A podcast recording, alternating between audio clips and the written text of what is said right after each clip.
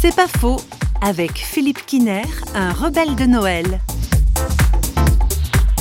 Il y a quelques années de cela, on a fêté Noël euh, chez mes beaux-parents. On a commencé à déballer les cadeaux et les enfants avaient reçu aussi passablement de choses et finalement, ils appréciaient même plus vraiment parce qu'il y en avait tellement qu'ils avaient même à la fin presque plus le temps ou l'envie encore de rouvrir un nouveau cadeau. Et suite à cela, on s'est dit, ben, il y a peut-être moyen de vivre Noël différemment. Noël, maintenant que nous avons des enfants, qu'est-ce qu'on a envie de vivre en famille? Est-ce qu'on est obligé de s'offrir des cadeaux? Qu'on peut exprimer notre euh, attachement réciproque d'une autre manière On peut offrir différemment, vivre différemment ce temps en donnant un sens différent à cette fête que simplement euh, la fête du consumérisme.